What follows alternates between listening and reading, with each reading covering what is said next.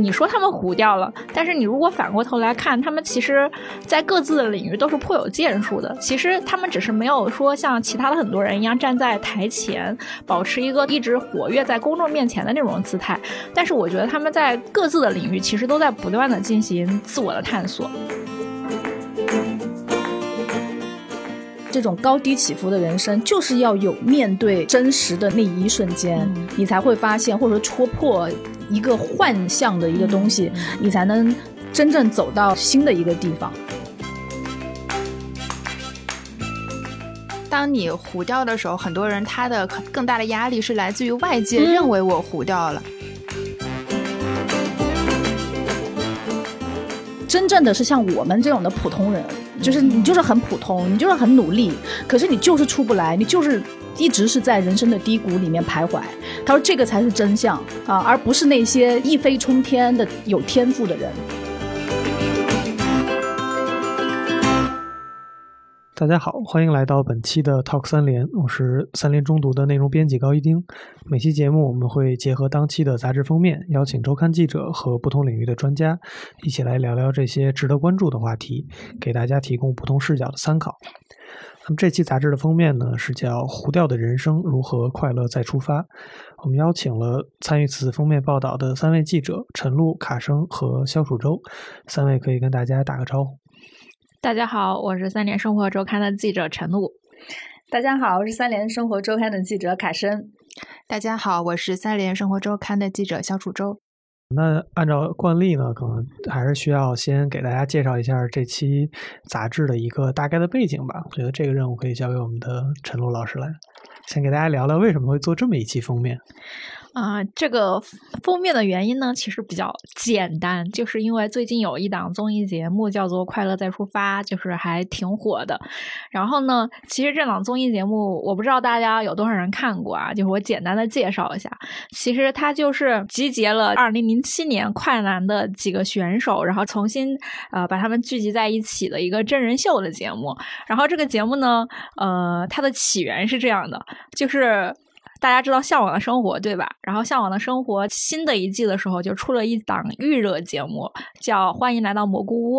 然后这档节目的时候，当时的制片邀请了就是几位快男的选手来参与到这档节目里面。然后因为他们进来了以后，那个状态非常的真实和自然，然后又比较搞笑，所以就是当时很多人就呼吁说要给他们做一档团综。这档团综就是后来的《快乐再出发》。然后其实差不多。从欢迎来到蘑菇屋，呃，播完以后，然后再到开始录快乐再出发，也就两个月。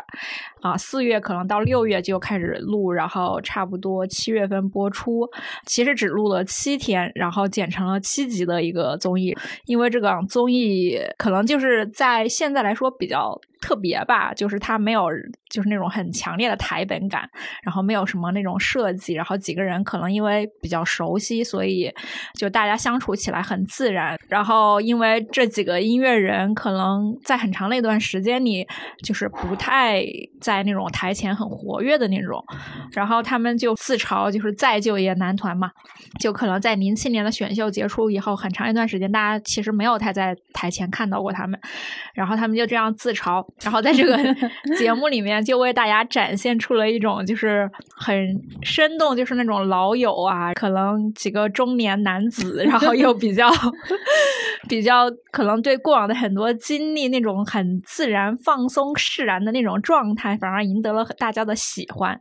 啊，这样一档综艺节目呢，就在今年的时候，其实就是在豆瓣的上一直是就是综艺排行第一嘛，然后就想去探究一下，就是为什么这样的一档综艺节目大家会喜欢，在过去十五年的时间里，就是他们几个人到底是经历了什么样的一种人生，就是他们可能是在经历过一个高光时刻之后，然后是。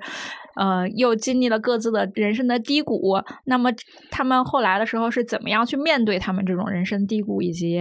回到现在的一个状态的？这可能就是最开始的这样一个封面的初衷。可以请卡老师跟 跟肖楚洲自己介绍一下他们那两篇的文章。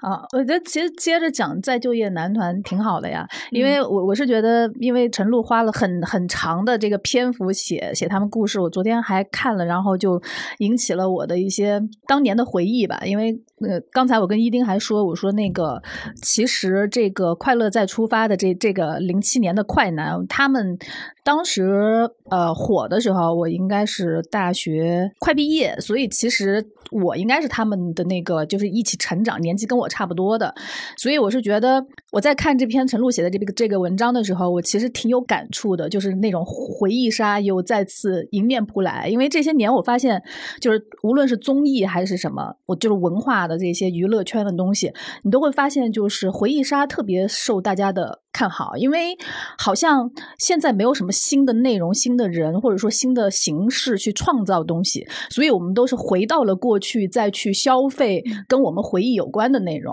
所以我就觉得昨天就是就是一波回忆杀，然后里边的每一个人的动向，就是你会发现说，这个人生的那种起起伏伏啊，就是我跟我们这个主题有关系啊，就是糊掉的人生啊。然后其实之前杜姐不是说你问过他们一些问题，就这几个人他们是怎么理解自己，就是过去算不算糊掉，或者怎么理解糊掉的这个意义的？他们自己会承认吗？就是觉得自己糊过，我还挺好奇的。就是当艺人，就艺人哈，或者演员啊，或者是歌手啊，承认自己糊掉过，这个东西实际上是需要一些勇气。我不知道还是怎么怎么怎么讲。我觉得他们的这个就是这个快乐再出发，深受大家那么喜欢，就是因为他们有松弛感，就是很放松，也没有太多的包袱。他没有包袱的原因，其实我认为是。因为他们已经不红了，嗯，就如果红就会有包袱，就比如说你不可能去把现在的顶流啊邀请过来，没有台本的去拍一个综艺，然后让大家觉得哎呀真好看，然后又有点回忆的感觉，然后又觉得很自然，就他们会有非常强烈的这种规范嘛，秩序感很强。但是因为糊掉过嘛，所以他就会很松弛。嗯，我觉得就是可能是两方面，就是第一方面就是他们确实经历过那种所谓的人生的大起大落，然后他们对很多的东西其实是比较释然的态度。然后另外一方面是，我是觉得他们其实不太像是我们现在见到的那种选秀的偶像的那种出身，就是比如说我们现在看到一些偶像的时候，其实就是在。可能是人设啊，或者是一些别的包装，但是他们那个时候，就比如说，其实我当年是没有看过快男的，然后我这一次是专门去补的快男，就是他们真的是完完全全的草根选出来的，就是你会觉得那个时候的那种选秀节目跟我们现在看到的其实特别不一样。对，就比如说姚震，其实好像就讲到过，就是他当时就是海选的时候，还是参加哪一个 PK 赛的时候，就是反正就是那个表演的那个状态，引起了评委。老师他们就是一些就是觉得就是很诧异的那种感觉，但是就是说呃，好像说当时的那个节目组的人还说啊，这个地方有没有可能去给他处理一下？然后别人就说也没办法处理，就就只有十秒钟的间隔，就是从那个录的过程到播出，其实只有十秒的间隔，嗯，所以完全就是一个真实的发展，就是不可预料的。所以他们也没有经过那种是像是后来的那种艺人的包装，他们就是一个纯草根的出身，所以我觉得。这就会导致他们好像跟我们现在看到的那种偶像其实是不一样的，所以我觉得其实大家也是怀念过去的那个，就是那种偶像草根时代。现在就是说综艺节目就很少再说从草根把你包装成明星这种节目，其实越来越少，或者是说如果有的话，也都是实际像《好声音》这样子。对对对。然后现在所有的综艺节目全部都是在消费已经包装出来的明星，然后。你如果是你要消费过去的明星的话，你其实是没有什么新的创造的嘛，嗯，就还是这些老的人，但是你就会觉得又回到了那个草根年代。我觉得这个点还是挺有意思的。嗯，姚震就讲他那个海选的时候嘛，就是他那个网上流传的那个海选片段，不是还 挺那个，就是挺出圈的嘛。就是他在那里唱了一首摇滚的歌，然后巫启贤吧，好像是把那个红对红领巾，然后丢到。到了他面前，然后他但是他没有停，就还是继续在强行的表演。就是当时弹幕很多人就在还在那里笑这个事情，就说他怎么没有看到啊什么之类的。然后我问他他有没有看到，他说啊，其实我看到了，但是我就是觉得我前面的主歌的部分就是唱的不够有内涵，我一定要把副歌唱完，所以他就要坚持去唱。我觉得对于他当时很多可能像他一样的那种选手来说，他只是说我有一个表演的机会。啊，就是他没有把这当做是我一定要怎么怎么样，一定要出名，或者是一定要做一个艺人。他可能就是像姚振一样，他就是觉得我要去给郑钧演唱一首我喜欢的歌。对对对，更多的就有点像粉丝上节目。对，就我去上一个电视节目，然后就展示一个我自己的表演。我看很多那种考古视频嘛，就是有 UP 主会把他们以前节目剪出来，然后那弹幕上最多的姚正一出来就是姚正是快乐冠军，什么叫快乐男生？他才是名副其实的快乐冠军。嗯，就他们那个状态真的是特别特别真实。就是我们怎么去判断一个节目里的东西真不真实，其实就是看他那个不完美的东西。有不完美，我们才会觉得它是真实的。所以，对那个时候，我记得超女也是一样的，就是你会很明确的看到谁站谁的队，谁跟谁撕。我觉得蛮有趣的，就是比如说我看节目的时候，就是姚振给人的那种很快乐的感觉嘛。嗯。但是其实我见到他的时候，就是就是他虽然还是能给人那种快乐的感觉，但是你会觉得跟他聊天，他整个人是非常有厚度的。那是因为，呃，那个时间让他变得有厚度，我觉得 是，就是长大了，就是他可能过往的很多人生经历，还是给了他一些很不一样的内容。就是他可能不像，因为我们有时候也会采访艺人嘛，然后有些艺人就是你能觉得他的聊天其实是没有那种重量感的，他是没有什么内容可言的啊。但是我觉得姚振确确实让我感受到。其实也不止姚振，其实我觉得他们每个人就是能让人感受到他们生命中就是那种大起大落，给予他们的很多思考的那种感觉。嗯，所以大起大落其实也是有好处的，嗯，比如说可以增加生命的厚度，好鸡汤啊。但是我觉得也不是吧，就是可能有人也要善于反思吧。我觉得他们可能在这个过程中也一直在思考他们自己的道路的方向，因为。你说他们糊掉了，但是你如果反过头来看，他们其实，在各自的领域都是颇有建树的。其实他们只是没有说像其他的很多人一样站在台前，保持一个一直活跃在公众面前的那种姿态。但是我觉得他们在各自的领域其实都在不断的进行自我的探索啊。我觉得如果站在他们自己的那种价值观的态度，我并不觉得他们糊掉了。其实像伊丁写了嘛，就问我们说。如何界定糊掉，对吧？其实当时我们对于“糊掉”这两个字，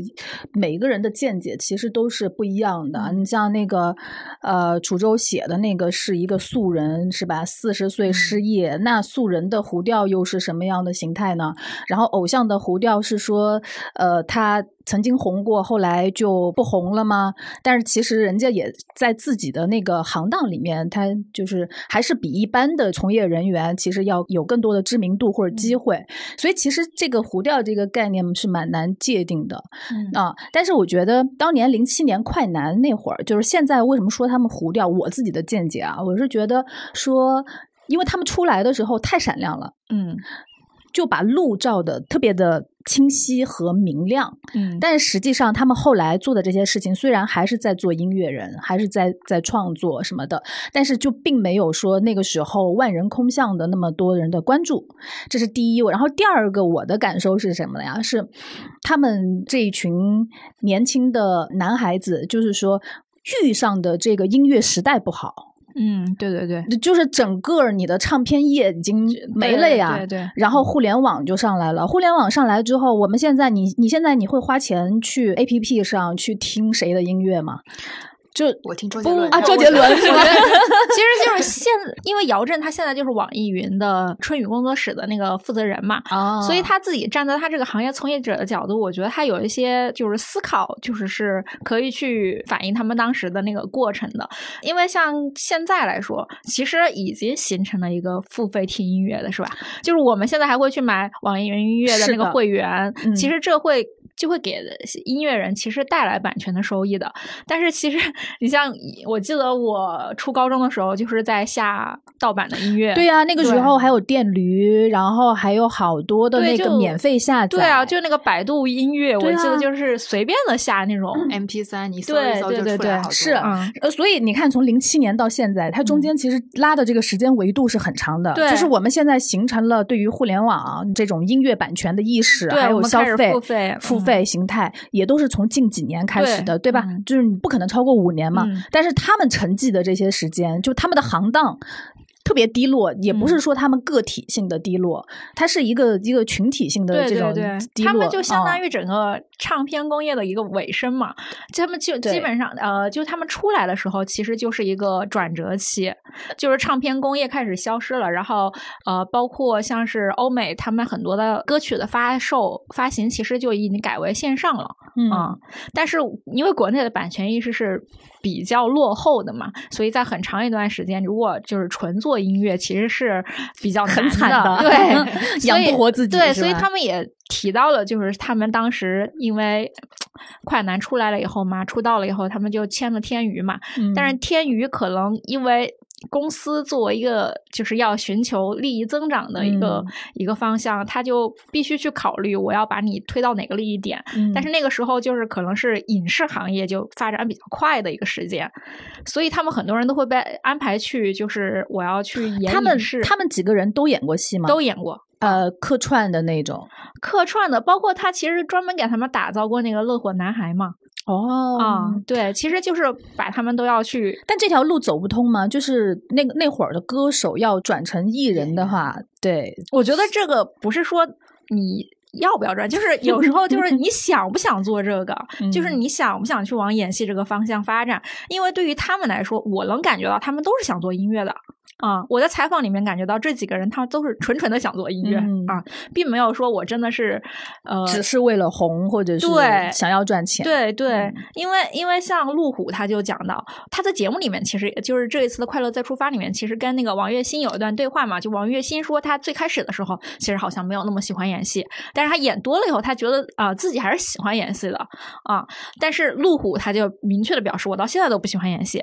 但我为什么还有时候会去演戏？就是因为我会去跟制片就说，我演这个角色，你把这个电视剧的 OST 交给我来 唱，对他作为一个交换的机会对对对，因为他其实当时就是在天娱的那个状态，可能就是因为他是末道出位了，嗯，就是他是一个吊尾车选手，就是最后一名嘛。然后他其实是没有很多资源的。那他要在这个公司里面去寻求发展的话，他要怎么办？因为他形象好，公司也愿意安排他去试戏嗯啊。他为自己找到了一个路就是，如果要让我去试戏，那我能不能演唱这个里面的歌？嗯，来做置换。对对对对对，嗯所以我觉得就是其实他们包括苏醒，他就说，啊、他 在天娱的时候，就是唯一的一次试戏机会，就是他自己搅黄的嘛，啊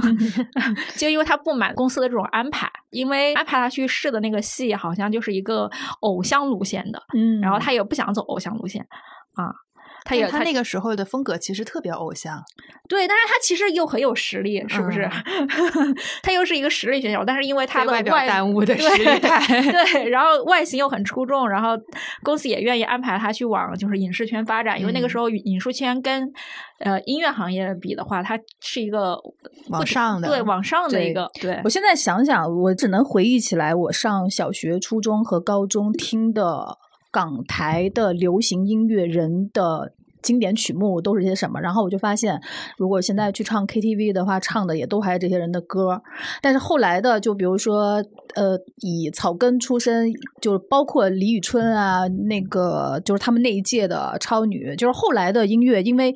我们年纪变大了之后，可能你的这个音乐审美和品味就转变了，你可能就不想再听流行歌曲了，你就开始听摇滚啊，或者听欧美啊什么的，你就会发现说，后来起来的这些呃年轻的音乐人，尤其是那些相对从选秀出来的，我们几我几乎就没有听过他们的原创歌，但不是说他们不好，我我就是觉得他们遇遇到了一个就是音乐一个时代。就不是特别更好转型的一个阶段。青黄不接的那种。对对对，就是嗯感觉就是时代不太好，就是没有嗯办法说有什么呃脍炙人口的呃曲目让你一听你就记住，记住完了之后你要记十几二十年，然后唱 KTV 的时候你必点，就感觉后来就没有这个氛围了。嗯，你像嗯姚震就讲他公司也不给他出专辑嘛，他就嗯攒钱自己做，然后一首歌可能做一首歌要投入三五万，然后他就攒钱做，然后攒了三年，做了一张专辑，里面一共有十一首歌，嗯然后他就发了以后说才摆上那个店里面。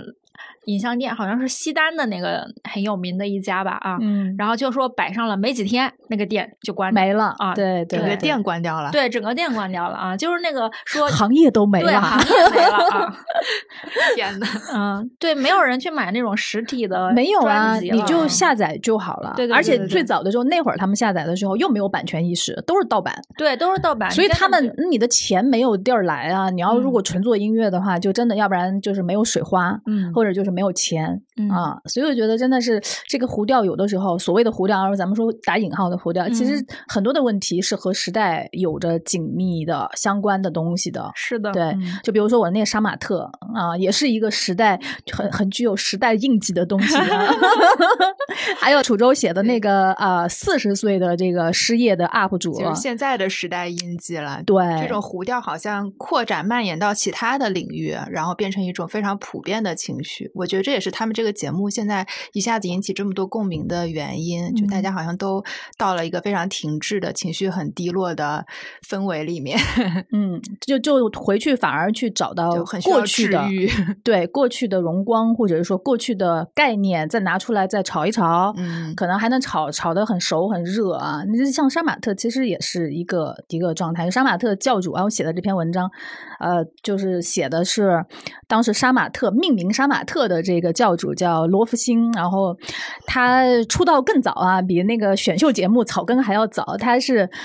小学五年级，十一岁的时候，人家就命名了杀马特，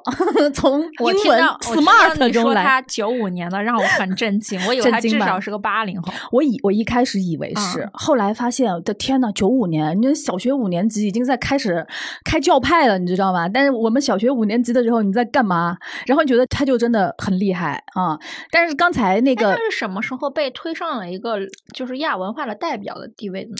这个过程就非常的有意思，就是刚才伊丁说说，哎呀，这个杀马特，他也以为那个那个那个罗福星应该好好歹应该是个八零后吧？对，因为对吧像杀马特，我们小时候都 经历过那个时期，那再怎么应该比我大吧？你看是同龄人，杀马特实际上是在非主流之后的一种文化里边的一个分支。当时其实非主流那个时代，应该八零后、九零后都是经历过的。就是我，我可能我上大学，然后九零后的同事们应该是上初中，初中是吧？嗯然后那个时候不是流行 QQ 嘛？你 QQ 空间，然后完了之后什么火星文，对吧？嗯写一些年纪大一点的人不了解的那些字儿啊，字符，对对对，像那个时候呢，它叫非主流，呃，但是这个杀马特实际上是非主流的一个分支。就跟葬爱是一个齐名的一个东西，并列的并列的，嗯它的关系是并列的关系。以为是一样的呢，两啊就种不同的叫哇法。他们的流派有一百多种。罗福星他牛的地方就在于他已经一统江湖，就是大家现在想到非主流，想到什么葬爱啊这些所有的东西，它只有三个字跳出来，就是杀马特，他已经一统江湖了。就是，但是他其实当年出来的时候，只不过是一百多个教派里面的其中的一个教主，但是这个教主呢，就打败了其他的命名，然后成为了 number one。那么打败这个命名的原因，我跟罗福星的这个采访里面呢，就是有时代的原因，也有他个人的这个操作啊。他这些操作呢，我我觉得他就是拿捏着流量密码这么一个人，他特别的懂人的心理，然后他就开始在当时在 QQ 空间里面在操作这种东西。举个例子啊，比如说他会说：“你们知道罗福星是谁吗？杀马特家族如何如何如何的好，就是一篇文章发出来是他自己写的。他发出来之后呢，他在用另外一个小号在骂罗福星和骂杀马特，然后引起网络上的这种争论争论，然后他就可以慢慢的脱颖而出啊，就是他的这种操作非常的多，所以他是一个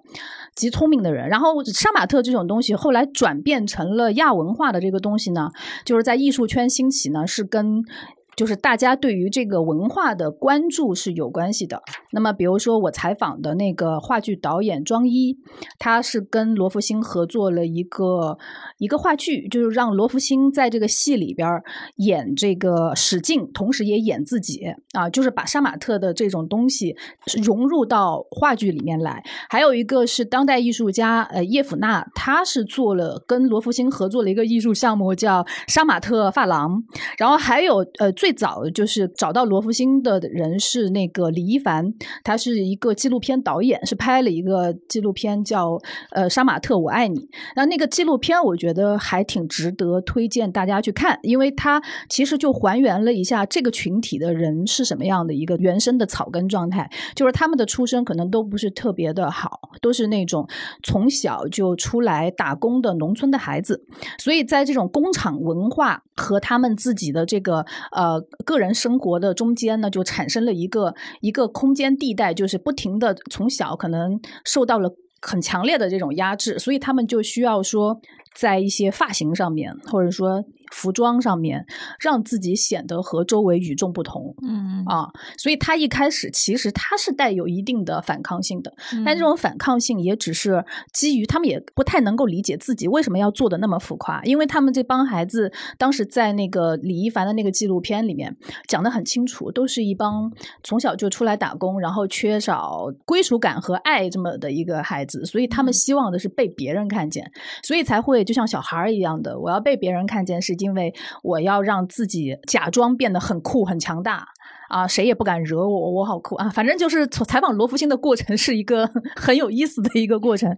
你会发现他的反复性，嗯然后甚至于他可以学习到，就是这些艺术家对于杀马特文化重新的定义。啊，那么现在呢，就是在艺术圈不停的这种文化的创作的过程当中，其实他们就命名和定义了这个杀马特文化，再把它做成了亚文化的一种表现方式啊，表现的是什么反抗精神啊，或者是那个，就是李一凡还说说他看到杀马特的时候，他想到了嬉皮士和英国的朋克，就是他会把这种东西给和其他的那种东西划等号啊，但是实际实际上。本身它出现的这种审美东西的时候，它不是自上而下的，它是自下而上的啊。嗯，我记得我以前的时候看过这方面的，嗯、有那种社会学者写的那种文章，然后我记得他们当时就是把这个文化现象跟可能当时的那种。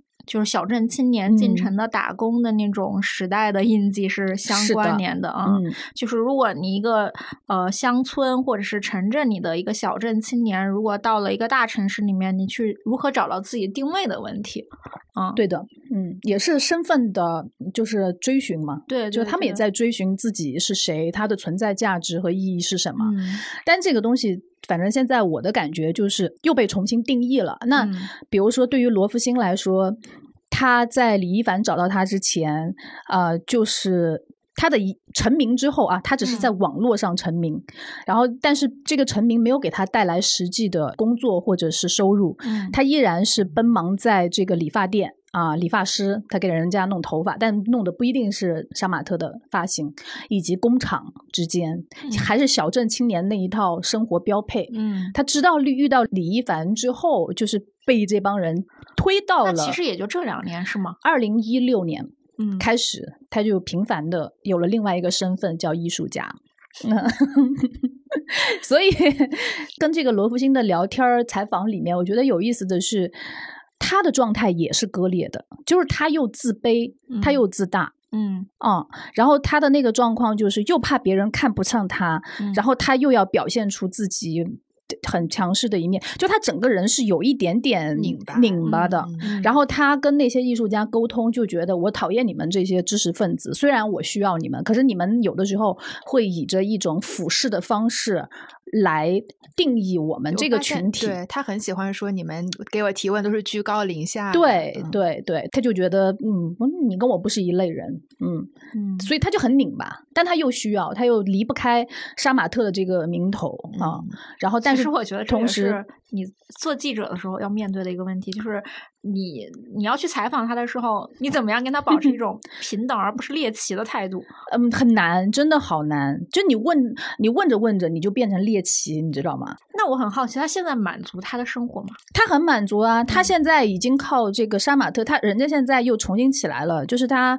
他本来就是一个熟悉网络流量的人，那么嗯现在他可以有抖音啊，嗯他可以有快手啊，嗯然后他可以有直播啊，还有一些线下活动可以邀请他，嗯所以他现在不用再去剪发，也不用再去工厂，他嗯靠着现在自己的这个就是呃杀马特教主的这个身份，他是可以。呃，月入我不知道具体是多少，但是人家一场直播下来是可以拿两千块钱的嗯，啊，所以嗯，生活很好的。你像我们这个主题是虎掉嘛，那他 那他就在成为一个教主，就是他一统江湖，哦到他又回到工厂，他那个状态他是有他那个状态就是非常糟糕的，他就是在底层游移的一个状态，嗯就是浑浑噩噩，每天进网吧所以他会有那种现实跟网络上的那种割裂感吗？他在网上就是有割裂感，嗯他整个的状态就是割裂。你说的没错，嗯就是他在网上，他就觉得我自己一统江湖，我就是老大。但嗯是他到了现实生活当中之后，他就是一个普通的打工人，嗯他就是一个发廊的剪头发的，嗯啊，所以他就生活在这两端。所以他会怎么去处理这种隔离感？因为我觉得这一点还挺有意思的，就是嗯比如说我在采访姚振的时候，他提到过类似的一种心理状态，嗯就是他讲他成为快男十三强的时候，他看贴吧的时候，然后有几亿的讨论量啊，就网络上膨胀了，对，就是那嗯。种网络上就是、就是大家都很喜欢我，然后。然后我去坐飞机，有空姐就追下来说我不嗯。干了，我也要追你，我不干嗯。这个工作了，我也要追你啊，就这嗯。种样一个状态。然后走在路上呢，也会被人问出来说你是姚振吧，但是呢，他说常常就觉得自己吃不上饭。呃，就姚正谈话里面，就是让我特别有感触的，就是他觉得当时在那样一种境况下，就是你现实跟你好像就是那种受人追捧的那种嗯。状态，就是特别割裂的时候，他说，他说后来就觉得这个反过头去想那段时间，就觉得你一定得把这个东西想清楚了，嗯你得把那个浮华的表象去戳破了。嗯。你才可能有出息，不然的话，你可能这个状况一直没有想通的话，你可能就人就没出息了。好像这个主题里面，虽然我们三个人哈，嗯。在我们的文章里面没有写的那么明确，但是就是这种高低起伏的人生，就是要有面对真实的那一瞬间，嗯。你才会发现，或者说戳破一个幻象的一个东西，你才能真正走到新的一个地方。嗯好像都有这么一个过程。对，我也觉得是吧？有那的那个楚州嗯聊一下你嗯那边，我们还蛮感兴趣。这个四十岁失业者 因为当时我们也是在讨论那个糊调的定义嘛，然后呃，首先确定主文是那个男团，然后我就说糊调是不是它反义词就是红红过？那红其实对普通人来说是一个很遥不可及的状态，但我们其实大家生活中都会有这种活过糊了的感觉，它就是一个高低起伏，并不是说每个人的高低起伏都是那种跳崖式的，啊、它也是它也可能是一个平缓的、慢慢的过程，但它也让你心里很难受。我就是嗯想去找一下这样的人群，他们心里的那个历程吧。然后刚好我就我就是在 B 站上看到这个 UP 主，然后他给人这个整个精神状态透出来，就有一种糊糊的感觉。这是一个什么叫什么样的什么精神叫状态？糊糊的感觉？透过屏幕的那种呃丧，就是他第一条视频发出来的时候，是他的标题就写我是九八五零七年的九八五硕士毕业，这个学历的含金量很高，但是现在嗯我失业了，然后我想给大家社会新鲜人三条建议，就是那种好像有一点老套啊，嗯但是又特别诚恳、特别真实的面对自己糊了的这个现实。所以我就说想找他聊一下，嗯，然后刚才卡老师说到戳破一个什么东西，那他其实，嗯，他自己前前半生前四十年啊，好像获得了很多别人会觉得是成就的东西，比方说他从一个河南的农村里面考出来，考到上海，然后一直读到硕士毕业，这是很风光的。然后他又成功的进入到企业，而且他中间其实换了七份工作，他从来没有觉得说我自己有过焦虑。啊，或者不安，因为他在工作中还是很受认可的，就是领导会挽留他，同事也很认可他。呃，然后他现在突然一下子这一次失业以后，就是一点后路都没有。就是我们说说到失业这个事实，跟呃跳槽或者丢工作是两个概念。失业它其实是一个需要你慢慢去认识到、接受的一个状态。不然你就可能就只是个待业，或者你是个 gap，对吧？是一个间隔期，嗯，然后他慢慢的就是认识到，哦，失业是怎么样的一种事实呢？就是首先你是在不断的被拒绝的，嗯，每天都有人拒绝你，拒绝好多次。他去投了两百份简历，最后就只有一份一次面试的机会，嗯，然后这个面试机会。又被别人否掉了，理由还很滑稽，就是最后出来说：“我对不起，我们想招的是一个女生。”这个还挺挺不容易的，我因为很多地方都是拒绝女生，要招男生。我就很好奇这个原因，我问他，他他是什么行当？他是做那种品牌策划、文字创意类的。哎呦，有点像我们的同行啊，我们都是搞 文字的，品牌包装这一类的。然后我就觉得挺纳闷，我说你没有问他为什么吗？他说就就没有，就接受了。就是慢慢的，你就进入到失业的这个这个心态之中来，然后他再怎么慢慢的走出来，这个过程我觉得还是值得去嗯细细的去分析，然后去体现出来的。所以就是选了这么一个采访对象。他说的戳破的一些东西，还有一个点让我觉得很很有意思，就是他一直是一个文青，因为你想那个时候学中文系硕士毕业，然后他就是从小有一个大大的文学梦，特别想写书，然后他中间。工作的过程中，真的写了一本书，嗯，一本一本原创的书，呃，这个可能是小说或者什么东西出来以后，他以为自己会很高兴，但是这个书拿到手以后，他好像也没有什么成就感，嗯。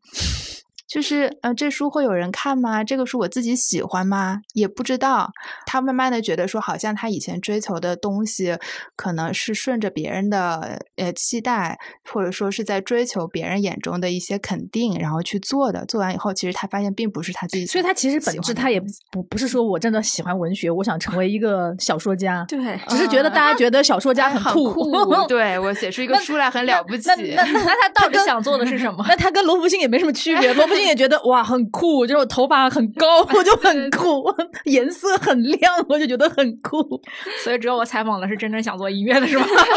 哎，好像还真是，是啊，嗯，是这个道理。对，所以呢，他现在就是全职做 UP 主了。不是，他现在是全职在做 UP 主哎。那他就是不跟随别人的这种评价体系的话，他自己觉得他自己想做的是什么呢？他目前最想做的是一个读书 UP 主，就是他读的都是哲学，读书本华。嗯，读一些康德，果然很文青，非常非常文青。就 我很诧异，一个四十岁的呃中年男士，然后他能够把这个，我很礼貌，然后他能够把这种浪漫的气息保持这么久。然后他说他还非常非常的想要，嗯，还是想写作。然后他说啊，可能是写诗，可能是写小说，但是我已经买好了稿纸。我说是要在纸上写吗？他说对，我觉得不能够在。就是他很他很严肃很认真的想要回到自己的初心去出发再重新做这件事情，就嗯没有没有什么外在的功利的考虑再去重新开始写自己想写的一些东西吧啊，所以他他 UP 主现在他粉丝量多少啊？他当时发了一条，粉丝量大概就是三千多哦，嗯，就是这个账号可能也完全没有经营，然后他自己也完全没有包装，素颜出镜，灯光也没有打黑乎乎的，脚本也没有，就是说话。所以他的那个 UP 主的这个身份，现在能给他带来就是生活的经济收入吗？我觉得支撑他的生活是完全支撑是不可能的，可能有一些额外的这个零花钱可以补贴一下，然后他自己他自己。的话说是在公司的时候有一些学习一些设计软件，然后他可能接再接一些零活，嗯，但我觉得也很有意思，就是说我们经常看到网上有一些报道说啊，九八五毕业我去嗯送外卖，或者说我中年失业去开滴滴，好像有很多这样觉得大起大落很极端的案例，但可能大多数人就是像他这样也没有说马上我就吃不上饭了，或者流落嗯街头了，就还能够有一个过渡期，然后我来慢慢的去停下来想一想，我到底想要干什么？我在这个低谷期，我能够重新发现一点什么东西。嗯，我上高中的时候听到过一个我妈吓唬我的骇人听闻的一个新闻，好像是某个北大毕业的人后来去养了猪 还是干嘛？他就是那 个他公司上市了，对啊这个哎，我们当时为什么没有踩他？这个才叫大起大落哇！曾经我觉得所有的人没有大起大落啊，没有他一直是你看想做这个事情。你看他这个胡调，他带引号哈，嗯他有一个大众认知的胡调，嗯和一个我们自己自我价值的糊调。嗯其实那个大众认知的糊调是什么？就是别人觉得你北大毕业，你就不应该去做这件事儿。对，你做嗯如果做这件事儿的话，就是你你就走了一个倒退的一个路了，对吧？他嗯会认为说你北大毕业，你不是应该成为精英？精嗯英分子吗？你怎么能去养猪呢？这是我认为大众对于胡调的这个认知，就是你的所为和你的身份其实是有非常强烈的落差的。嗯是啊那么自我价值认知的胡调，那就是另外一个层面，就是我们采访的这些人，其实都是那个自我认知啊，没有糊掉的。嗯，但我觉得好像就是当你糊掉的时候，很多人他的更大的压力是来自于外界嗯认为我胡掉了。嗯，就是我说的嘛，对对对大众认知的胡调嘛。嗯，对，我觉得特别这种感觉在陈楚生跟苏醒身上就是特别明显。哦，因为因为你想，他当时是作为一个冠亚军，两个人就是是资源很好的，嗯，然后也算是高峰啊，站在最高的山峰上的人，对特别是你想想。第三四名的张杰跟魏晨，就是 就是你要是反杀对你要是站在一个公众的角度，你去哎看，你去比较，就觉得你们糊糊掉了你就会觉得他们俩就糊掉了。嗯他。们俩自己不这样觉得，是的，嗯是的，就是就是，我觉得大众的目目光其实也挺可怕的，而且嗯我们个人的选择里面，很多时候实际上会被被大众的这种期待呃或嗯者是东西左右，嗯啊，就很你说你很难就是真正保持自己的的认知哦，就是嗯。独立性啊什么的，就总是这个糊调的这个定义，其实就是很难拿捏，有对内的，有对外的，对，我觉得他们就是坚持自己喜欢的事情啊，甚至不能用坚持，因为苏醒再三强调 我没有坚持，他就觉得他说他就觉得他一直以来的选择就只是在做自己喜欢的事情，因为苏醒家庭家境比较好嘛，他十六岁就能就是去澳洲念书，就是嗯就是可能他没有什么真正的物质上的压力，嗯西安首富，就是传闻，也不知道。然后，但是他就。反正就是他觉得自己即使是在解约，因为他不是要赔几百万嘛，当时解约，嗯然后他也没有觉得说自己有多惨嗯啊、他有钱，他没觉得自己有 钱多惨，他因为他甚至没有给问家里要钱，就可能好多人外面人都觉得他可能是问家里要钱或者是怎么之类的，但他就说，他说。我解约之后，我也不是没有活儿，我可能就是价格低一点，活儿嗯少一点，但不嗯代表我没有赚钱的能力。我嗯赚几年，我仍然可以还上，靠自己。嗯，就是他是一个这样的状态，然后包括他在节目里面，就是不是老自嘲自己没有代表代表作嘛，嗯就不像其他几个人，还有那种传唱度特别高的，你一听还都知道的那种歌。然后我问他，我说：“那你后悔吗？就是你觉得自己好像没有做一个流行的。”嗯就是很火爆的歌，然后他就说：“他说那我年轻的时候就喜欢那种歌，我就喜欢 R&B，后来喜欢 Hip Hop，就是可能没有踩到一些他真正火起来的那种时间点，对吧？你比如说前两年中国有嘻哈，就是那么火的时候，但是他可能是在更早的一个阶段来做这样的歌曲，嗯。然后他就觉得，他说那也无所谓，我没有踩到就没有踩到，就是他说，他说我四十岁的时候我也写不出二十岁的歌了，嗯。嗯，那我二十岁的时候我就写了我当时二十岁就想表达的内容，我就我就爽了，对，其嗯实像他这个也不是这个简单意义上的糊调，我认为对而且他比很多人有选择权，对对，对他是很幸运的。嗯。就是我是觉得，呃比如说我在罗福星身上，或者那个罗宾的身上，那个嗯。UP 主身上，他们身上是有非常强烈的那种无力感的，嗯。就是好像我只有这条路可以选，如果我不选的话，完了，我不知道该去干嘛。就是那种普通人的这种无力感，实际上是非常强的。然后嗯像苏醒这样的呃人的话，其实他真的是有很多可以选择的空间，他可以选择说，我就是要做音乐，我就是不拍戏，嗯，对不对？对，但但是这是对于他来说还是可以有的挑的，但是一般就是这种糊掉的这些素人也好，或者怎么样，他的那个状态其实太无力了，嗯，根本。所以，所以嗯我当时觉得，就是选择后来看的时候，就觉得选的这四个人挺有意思的。嗯，就是其实陈楚生跟苏醒肯定都是有选择的，因为陈楚生那个时候他已经有了很多可能传唱度很高的嗯歌，然后他有就是被大众认可的这种原创音乐的能力，嗯他不也赔了几百万嘛？嗯也是自己后来就是还上的。然后他自己再去回顾那个时期的时候，我觉得他并不是特别后悔，就是做出了解约这个决定。他可能只是后悔当时 做的那个方式，嗯可能沟通不到位呀、或者这个方式的选择上的错误。嗯但是他并不希望自己的作品是以一个快销商品的方式被推出，他反而觉得就是后来的时候，他给予他更长时间的探索空间，去慢慢的做自己喜欢的，可能比如说小众一点的、独立一点的音乐，他觉得那种过程就是更快乐一些。嗯所以他没有觉得说是，嗯、那个决定特别的后悔或者什么之类的。我我感受是这样的。然后确实像你说的，他们俩就是可能更有选择权，所以这个过程对于他们来说不是那么就是会造成物质上压力或者困扰的一个事情。就压力也有，但是并不是那么的困扰，嗯。不像后面的，比如说姚振跟陆虎，我觉得他们就是草根出身，可能家庭也就是普通的家庭，家庭对，嗯。然后他们当时也没有说像是苏醒或者是陈楚生那样，就是本身有一个比较好的一个经济的条件，嗯对，嗯，所以他们俩反而是面临着很多跟我们现实人一样去追寻梦想的那种。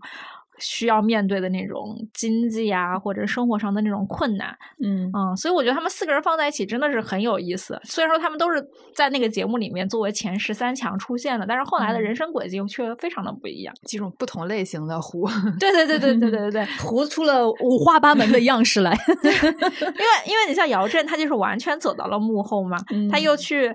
呃开过快餐店，然后去乐视上过班儿，哎呀，我跟你说，这个跟一般人、普通人比起来，这都是人生赢家，嗯你知道吗？就是一般的普通人，怎么可能会有那么多的选择啊？我是觉得。其实没有选择才是最可怕的，有的选最多就是那件事儿，比如说放弃音乐，开了快餐店，就是快餐店并不是他自己真正希望想要做的事儿，但他为了生计，可能他去做了，但他还是有那个就是选择在里面，我是觉得至少他能开店呢，别人只能去做个服务员。对啊，但我觉得他们还挺清醒的，因为我记得嗯是苏醒还是谁在节目里边儿说，我们其实呃你说是胡开，但其实比大多数人都信他们自己清楚，是他们嗯清楚的啊，清楚的嗯这件事情。嗯对我反而我是觉得像普通人啊，像那个罗宾那样的一嗯个中年人，我是觉得中年失业确实挺可怕的。就说 我在设想一件事儿，就是如果你的不是所有人在一份工作里面都会有那种强效的积累，但我觉得是这样的，就是你说他可怕吧，他也没有那么可怕。作为一个九八五毕业的人，嗯他还是比就是真正的底层还是要多很多选择。是，那你就不能这种一层一层的往下对比但是就是，但是就是这几个 人其实都是一样的嘛。就比如嗯说路虎，他也很清醒，他就说自己。比赛完了，他就知道资源不会到自己头上，但是他也看清的是，他跟这么多的明星，跟这么多的人制片、主持，这样一些演艺圈的名人坐在了一起，他就有了资源，他就可以通过这些资源去开拓自己的事业。那嗯我觉得，作为一个九八五的毕业生也是这样的。我这么跟你说，嗯你你你还你还是不太理解这件事情。嗯 HR 会告诉你，如果你收到的那个简历超过三十五岁，我不看你是不是九八五，直接就扔掉了。我还看什么？我还看什么九八五硕士还是本科呢？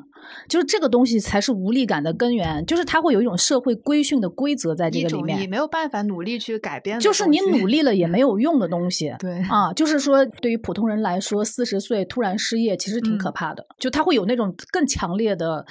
无无法改变的无力感。对，因为我嗯之后还踩了罗宾他的一个粉丝嘛，就是那个人是跟他一样同一年硕士毕业，而且他学的是金融，他学的是金融哎，然后他的呃职业生涯非常的稳，就是他一共只换过一个单位，然后在这个行业里面深耕了很多年，然后他还很上进。就是今年才拿到一个博士学位，又读了一个博士，然后他就选择没有续约了，因为可能公司也是受经济影响，就是给他调岗，他不愿意，然后就没有续约。他他选择离开的时候超淡定的，说我怎么可能找不到工作呢？我这就出去换一个工作，我换个地方上班就完了。然后直到这个时间拉长以后，他才发现，就是自己的什么能力呀、学历呀、工作经历呀，在年龄面前什么都不是。就是他们这个群体经历的那种失落感，就是你实打实经历了以后，你才相信啊，原来真的是这样的。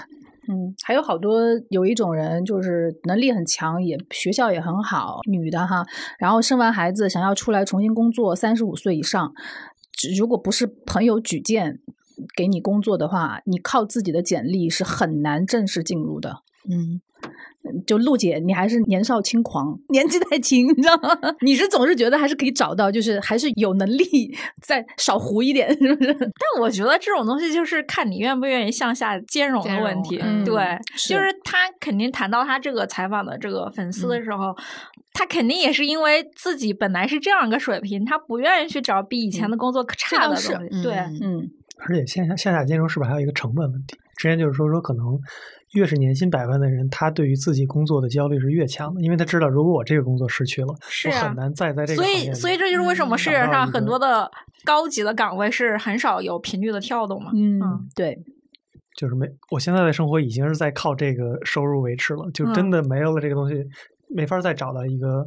同等级。你让我嗯再去干一个年薪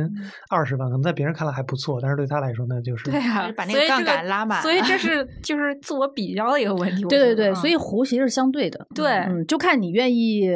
是怎么怎么个走法，对怎么样，过自己一个就是可以接受的一个生活，我觉得是，嗯嗯其实我我当时踩罗宾的时候，我会感觉跟他比较共情，因为我对我自己来说，可能过去两年都是一个比较低潮的阶段。我从二零年三月就开始居家，就是真的是在一个房间里面，然后不出来，嗯，一直到去年为止不出来，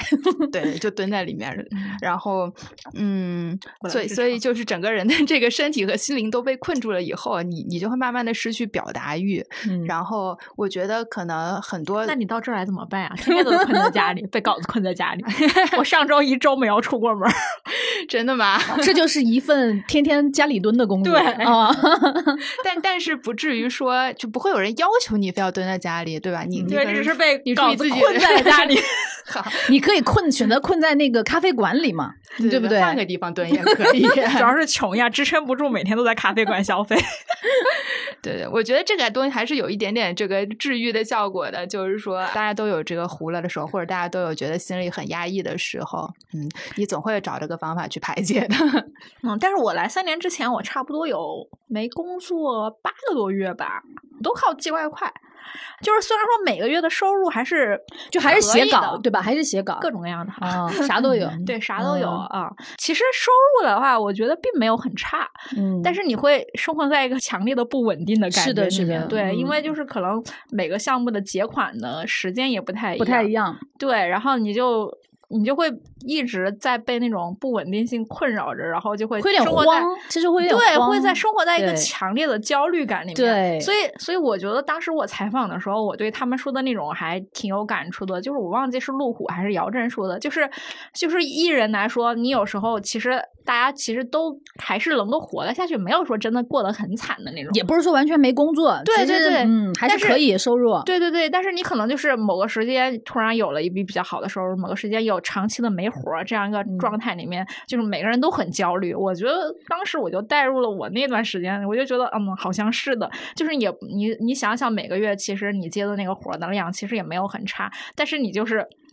就是觉得啊、好像每天都得努力的干一点儿，嗯不然的话你就会觉得，嗯，是不是下个月就没有钱花了，朝不保夕的那对种感觉对对对对对对，其实那种安定感对于大家来说还是很重要的。倒不是说你有多穷，或者是说嗯混不下去，那就是没有一份那个持续性的，有有可能开张吃三年，三年不开张，对对对对对对对。也是有可能的，是不是？对哇，嗯这个三年不开张还是有点慌的。是 虽然其实你还够，嗯，所以其实不掉就是一个状态吧。然后其实调整心态这件事情就尤尤其的重要。对，对于每一个人来说，其实都是一样的。其实一般人也都没有太多的大起大落，就是中间会有那种犹豫和惶恐的阶段。嗯，就是，但是每个人不一样，有人可能三个月、六个月或者一两嗯年，每个人的状态都不一样，所以也不存在糊掉吧。就是嗯短暂的这种呃停顿和犹豫都是会有的。嗯嗯对，我觉得这个节目就是它为什么能引起大家共鸣，就是你看到他们十五年后在出现在公众面前这个状态，你你觉得就是好像人生经历过那么一些，好像也没有太令人恐慌。是是，对他有更多跟就是有共鸣感的东西会很强烈。对对对对对对。嗯，我昨晚上在看那个今年的脱口秀大会的那个姜子浩，最近不是火了吗？那火上热搜了。就是他每一年都参加脱口秀，每一年的表现都平平，每一年都提早就被人淘汰。然后他今年呢，他就发明了一个咆哮式脱口秀，就是他其实讲的那个观点。就有点像周星驰电影里的那个，就是说你们总是把那个成功的这种状态、高光的这种状态，就比如说像徐志胜这种，第一次参加节目就第一次，就是大家就全都记住他，变成一个众星捧月的一个人。他说那个才是变态，真正的是像我们这种的普通人，就是你就是很普通，你就是很努力，可是你就是出不来，你就是。一直是在人生的低谷里面徘徊。他说：“这个才是真相啊，而不是那些一飞冲天的有天赋的人。”他说：“那个东西实际上是少数人才拥有的能力，但大多数人都是糊着的。都是不会被被 不会被看见的。哦，然后他他也我是昨天晚上看的嘛，然后他这这么一他咆哮似的讲了这一段的时候，他在这个小组赛里面分数第一，马上就冲到了热搜上，就是因为他。说出了一个真相，就是糊掉才是常态啊！这个一飞冲天，有的时候其实是一件更难达到和愉悦的事情。让我想到了《孤勇者》里面的一句歌词：“谁说站在光里才是英雄？”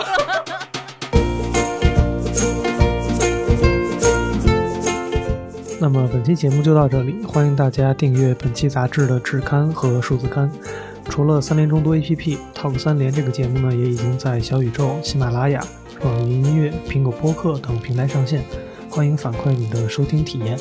也期待在更多的话题中与大家相遇。谢谢收听，我们下期再见。